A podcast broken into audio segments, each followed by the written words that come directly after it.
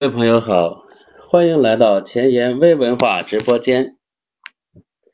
今天继续和大家分享财经故事。今天是二零一七年六月十六日，星期五。今天和大家分享的商业故事是石头汤。在一个暴风雨的日子里。有一个穷人到富人家去讨饭，走开！仆人说：“不要来打搅我们。”穷人说：“只要让我进去，在你们的火炉上烤干衣服就行了。”仆人以为这不需要花费什么，就让他进去了。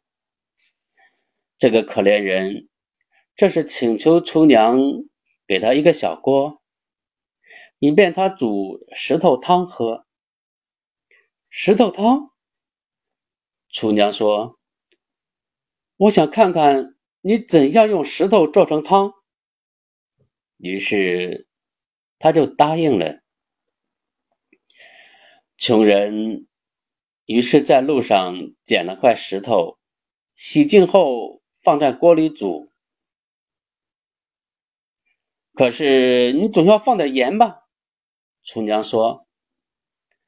他给了他一些盐，后来又给了些豌豆、薄荷、香菜等等，最后又把他能收拾到的碎肉都放到了汤里，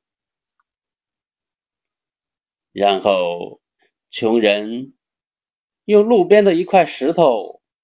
换来了一锅美味的肉汤，这就是石头汤。希望大家从这个商业故事之中能感悟到商业的智慧。